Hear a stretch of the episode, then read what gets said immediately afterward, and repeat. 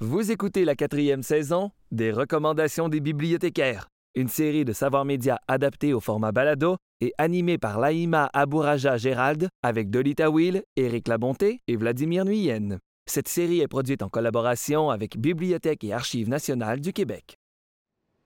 Le fossé entre les riches et les pauvres se creuse de plus en plus et la question des inégalités est au cœur des préoccupations sociales actuelles. Il suffit parfois de regarder autour de soi pour se rendre compte que la pauvreté n'est pas toujours aussi loin qu'on pense. Pour approfondir le sujet, j'ai demandé conseil aux bibliothécaires de la Grande Bibliothèque.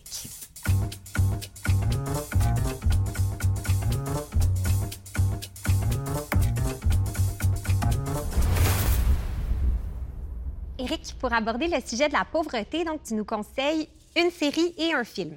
Alors, je te présente la série Naufragés des villes, une série qui date de 2011. On va suivre deux protagonistes qui ont été choisis, qui ont accepté pendant deux mois de vivre avec 592 dollars et 8. On leur donne un sac à dos, une carte de Montréal, une liste des organismes communautaires de Montréal, une mini caméra vidéo et on les lâche dans la ville comme ça. Alors, ils débarquent de l'autobus, il faut qu'ils se trouvent un endroit pour dormir, il faut qu'ils se trouvent de, de, la nourriture, il faut qu'ils euh, s'arrangent pour être capables d'aller chercher de l'aide sociale, etc. Qu'est-ce que ça cherche à montrer au travers de cette expérience-là? Bien, la série de 10 épisodes, euh, il y, a, y, a 10 personnalités qui participent. Par exemple, le premier épisode, c'est Urbain Desbois. Il y a France Castel, Florent Volant, euh, Richard Séguin. Puis chaque épisode est un thème. Alors, le premier, on fait Pauvreté 101. C'est quoi être pauvre? Combien ça prend pour ne pas être pauvre? Euh, le deuxième, on va parler du logement, on va parler de l'itinérance, du travail, les mythes du BS.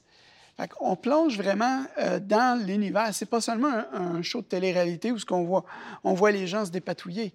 Chaque épisode est entrecoupé de spécialistes, d'intervenants, de gens qui nous expliquent la difficulté de sortir de la rue, de partir d'en de, de, bas puis d'essayer de remonter puis de surnager dans le système actuel.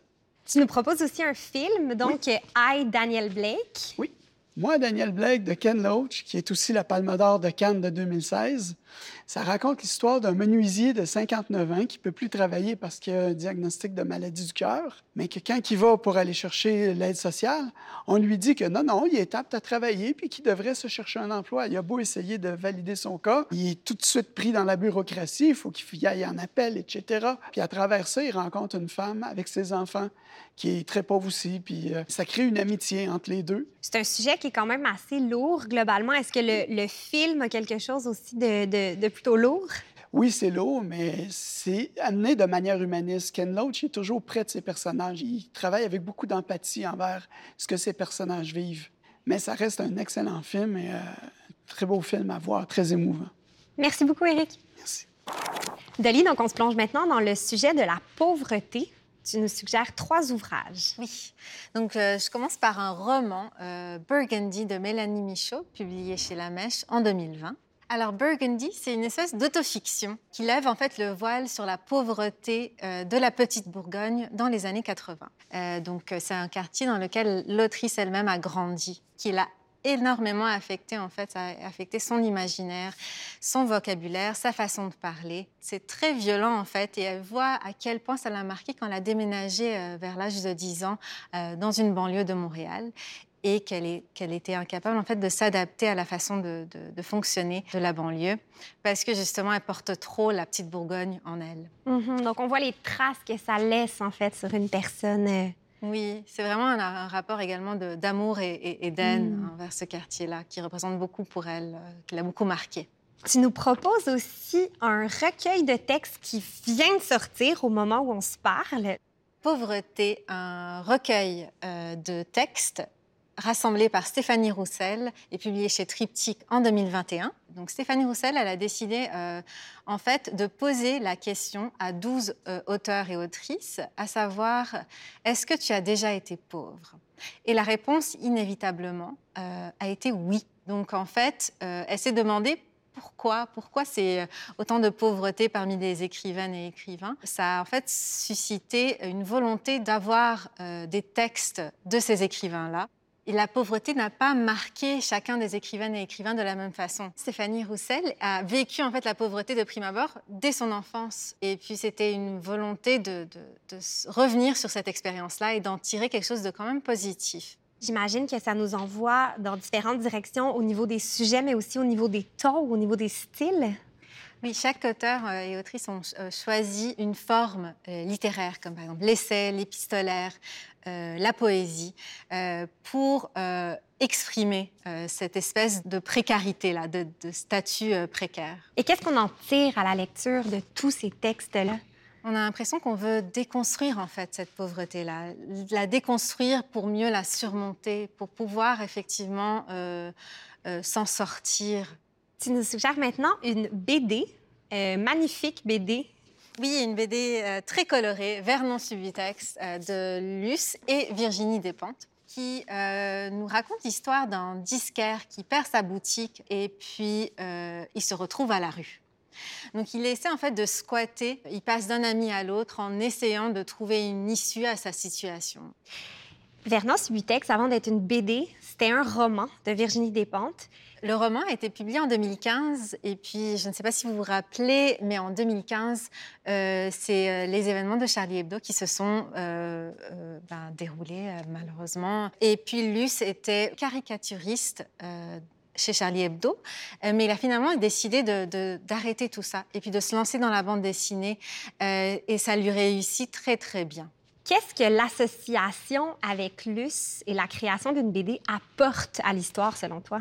Ah, euh, ça apporte en fait des couleurs inimaginables. Justement, Luce euh, utilise en fait beaucoup les couleurs pour euh, apposer une signature à chaque personnage.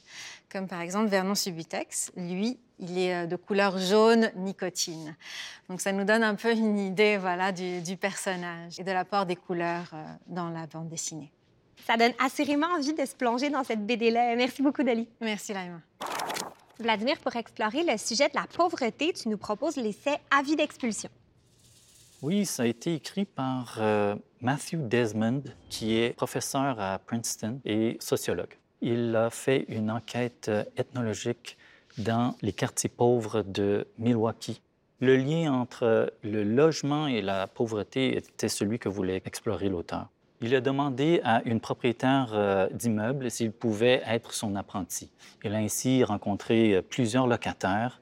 On en suit euh, huit, donc qui sont aux prises avec la pauvreté. C'est un, essai choc.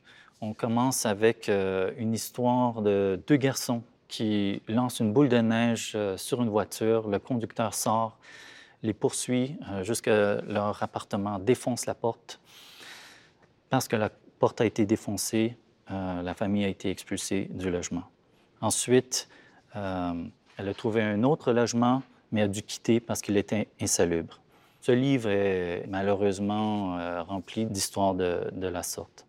On arrive au constat qu'il faut une volonté politique pour changer durablement les choses, pour lutter contre la pauvreté et que ces actions doivent toucher les questions de logement. Merci beaucoup, Vladimir. Très intéressant. Merci.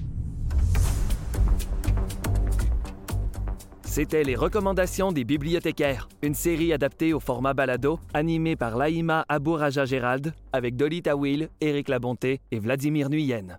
Merci à toute l'équipe. À la réalisation et au montage, Charles Massicotte. À la direction de production, Michel Sabourin. À la coordination de production, Camille Renault. À la coordination de post-production, Stéphanie Basquin. À la prise de son, Serge Bouvier. Au mixage sonore, Michel Marié. À la production déléguée, Véronique Gaba. À la production exécutive, Nadine Dufour. Avec la participation de Jérémy Desbiens.